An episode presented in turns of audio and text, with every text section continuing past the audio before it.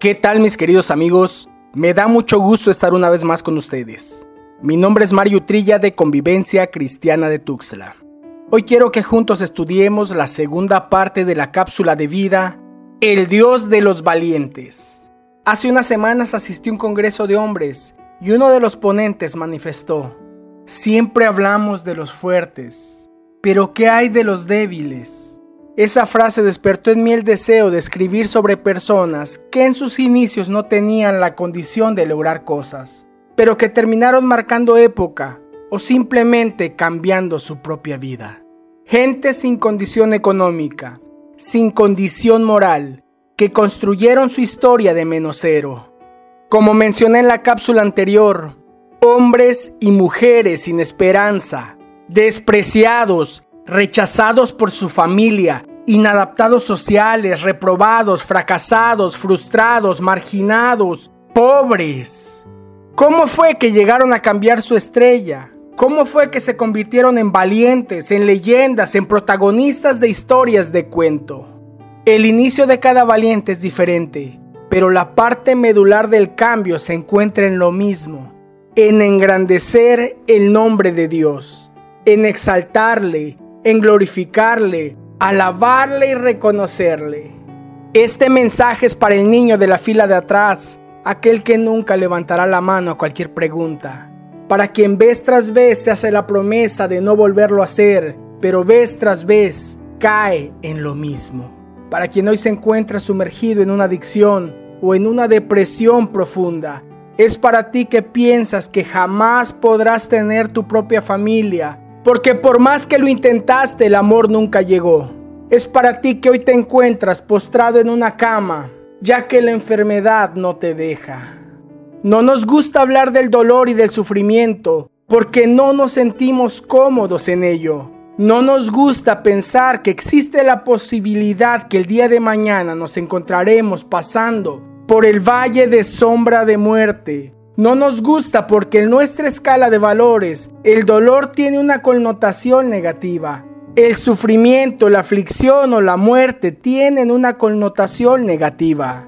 Pero el mismo David escribe en el Salmo 119, versículo 71, Bueno es para mí ser afligido, para que aprenda tus estatutos. Y el versículo 75 dice, Yo sé, Señor, que tus juicios son justos y que en tu fidelidad me has afligido.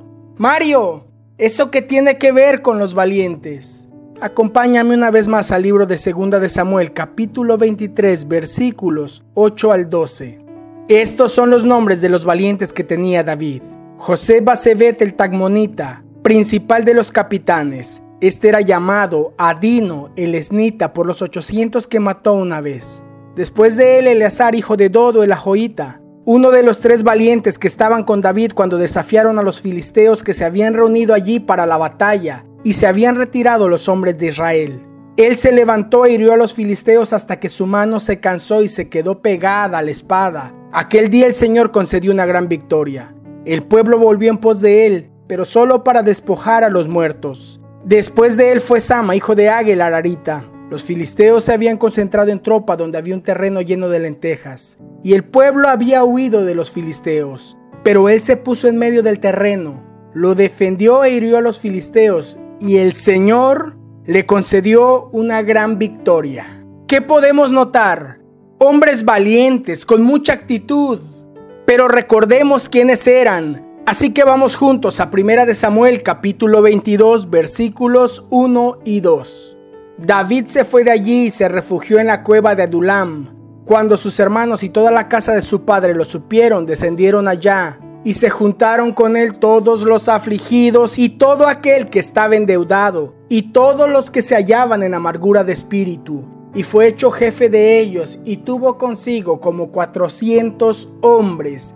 De este grupo de personas salieron estos tres valientes, hombres que estaban en aflicción, llenos de problemas, endeudados y amargados. Ahora permíteme leer lo siguiente. También los de Gad se pasaron a David en la fortaleza cuando se encontraban en el desierto, hombres fuertes y valientes, entrenados para la guerra. diestros con el escudo y la lanza, cuyos rostros eran como rostros de leones y eran tan ligeros como gacelas sobre los montes. Primera de Crónicas 12:8. Sí puedes apreciar que Dios tiene toda la capacidad de cambiar nuestra vida, de cambiar nuestra actitud. Ojo, cuyos rostros eran como rostros de leones. Aquellos hombres que llegaron a la cueva con rostro abatido y actitud de caída. Los que llegaron arrastrando la cobija ahora tienen rostros de leones. ¿Cómo puede ser eso? Déjame decirte que por muy mala que parezca tu situación, Dios la puede usar a tu favor. Dios quiere usar tu carácter, tu temperamento, tu capacidad, tu historia. Pero este no es un mensaje de superación personal, sino de lo que Dios puede hacer en tu vida. No sé qué veas cuando te paras frente al espejo. Quizás seas un gatito, pero Dios quiere convertirte en un león. Probablemente seas la cenicienta, pero el Señor te quiere hacer princesa. A lo mejor eres el patito feo, pero ya debes visualizarte un cisne en Dios. Recuerda, de modo que si alguno está en Cristo, nueva criatura es. Las cosas viejas pasaron, he aquí todas son hechas nuevas. Solo borra de tu mente que no necesitas de Dios. Todos necesitamos de Él y en Dios haremos proezas. Dice la Biblia en el libro de Santiago capítulo 1 versículo 17. Toda buena dádiva y todo don perfecto proviene de lo alto. Desciende del Padre de las luces, con el cual no hay cambio ni sombra de variación. Si hasta este momento te has considerado débil o has vivido en aflicción, ¿qué te hace pensar que puedes solo? Tienes que acercarte al Dios que cambia vidas y puede cambiar tu historia.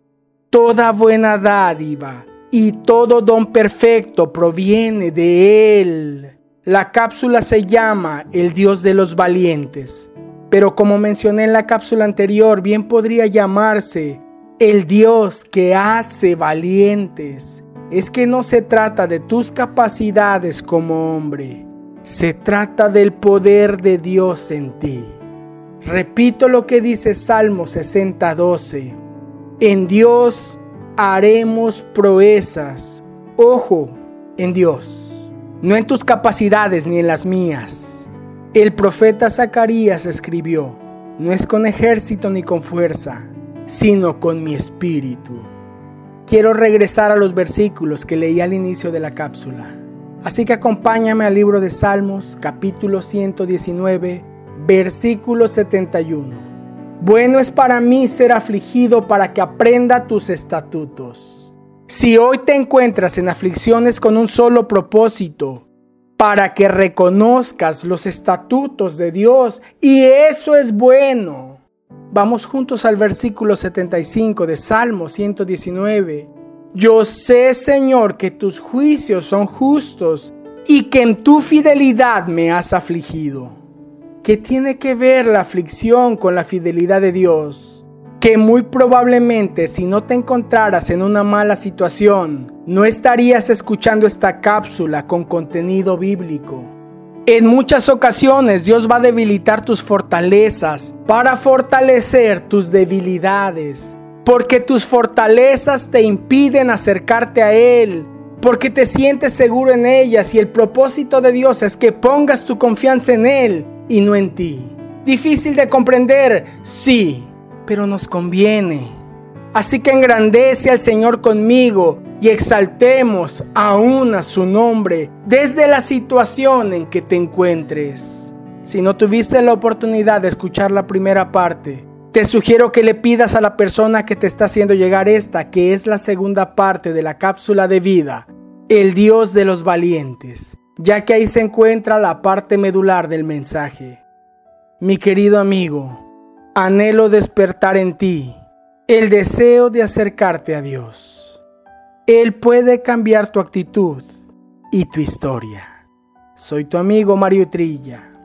Recibe el más grande de los abrazos.